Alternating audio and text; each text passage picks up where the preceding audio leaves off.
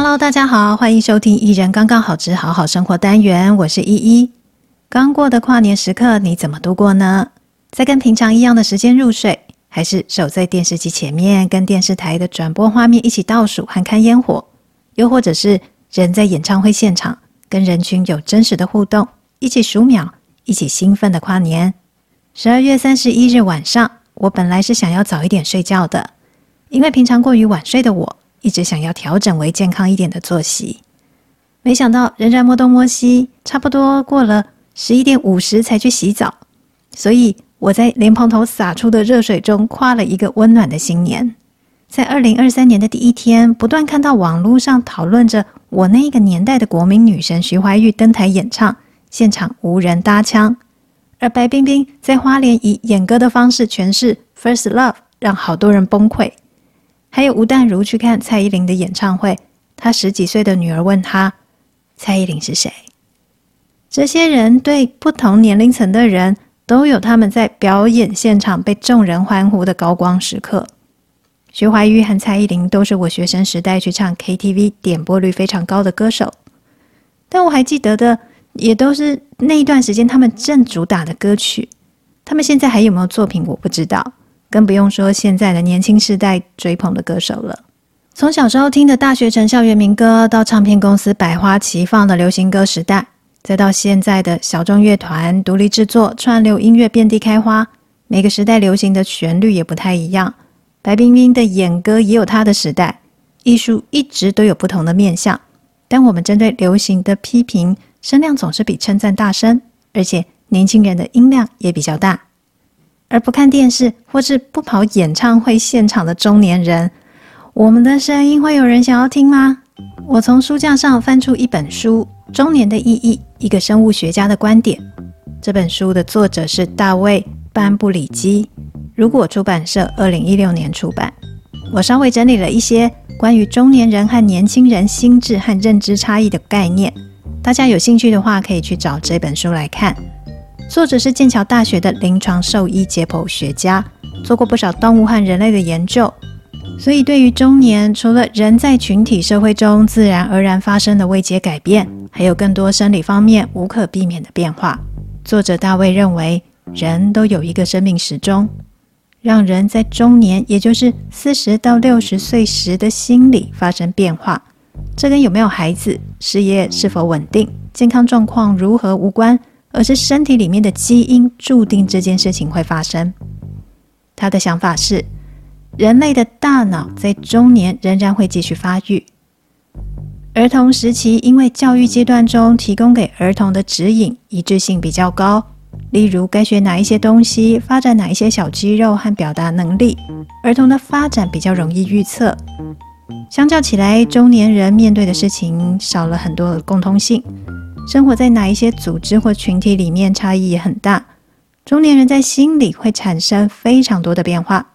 不过，虽然变化多元，但又有一些相似性。这个相似性最明显的就是控制。以动物来说，动物对环境的掌控，目的在于避免受伤、匮乏，或者是寻觅资源和可以安顿的地方。人类也会做差不多的事。有对人类掌控感的研究显示。对比于年轻和老年时期，我们在中年时期的掌控感最强，尤其是在事业和照顾他人两个方面。控制也可以说是调整和操纵自我认同的能力。我们应付环境变动的个人态度、自我认知以及社会地位，都会影响自我认同，并且造成人跟人之间的差异。更进一步把人简单分类，有一种人比较有韧性。会努力把世界塑造成符合自己需要的样子。另一种人比较顺从，想法也会不断改变，以适应比他强势的大环境。没有谁好谁坏。例如，前者在遇到比较大的变动时，会比较难改变自己，因为他们原本的信念强大；而后者看起来虽然没有什么强烈的主张，却比较可以接受年老衰退的自然现象，而且心境比较平稳。很多中年人担心自己的认知能力发生变化。作者将中年人认知能力的状态分为三大类。第一类，巅峰喜悦。四十到六十岁的中年人在许多方面处于智能的高峰。白话一点，就是我们所说的中年人想事情更周到。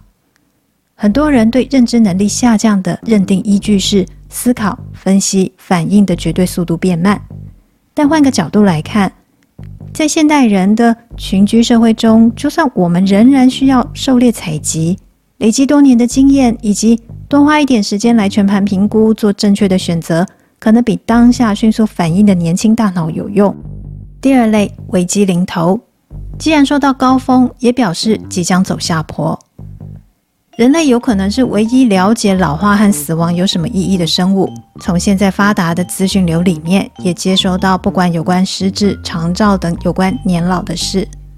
中年人夹在年轻时代和老年之间，作为资源传递者和传承者，因为责任重大，比较会想到危机，也就是那一种上有高堂，下有妻房，如果这个时候我不行的话怎么办的那一种想法。第三类，虚假的平坦区域。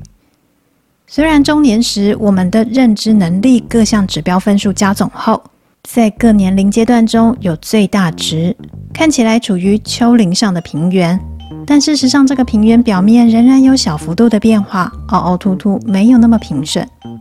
透过现代 MRI 造影技术发现，中年人大脑中的灰质、白质、多巴胺受体等物质缓慢减少，但减少不代表变糟糕，而是会改变中年人的思考方式。也就是大脑运作的方法。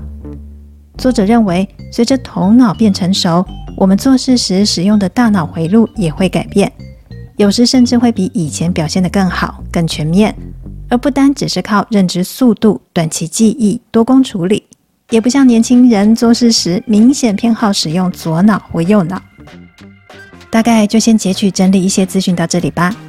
说了这么多，我大概只是想要感叹一下，好多年轻歌手乐团，我半个不认识，也听不懂他们 rap 的内容。而以前陪伴我许多空白时光的歌手，现在都被人喊为阿姨大叔了。再想想妈妈们比较喜欢蔡琴、凤飞飞、费玉清等人，他们也曾经说过听不懂蔡依林、周杰伦在唱什么，好像真的有一点，嗯，年纪越大越喜欢脑子里还记得的，嗯，节奏慢一点的歌，觉得比较隽永。可能真的跟大脑的运作有关系吧，好像应该感叹什么，但好像也没什么好感叹的。世代间更不必互相批评彼此喜欢的偶像或明星。有时候时代感不过就是被声量最大的人喊出来的，不代表声音不大的就应该要消失或者是退场。大家都有自己的美好时代。今天快闪一集，跟大家说新年快乐，祝福大家都有一个美好的开始。拜拜。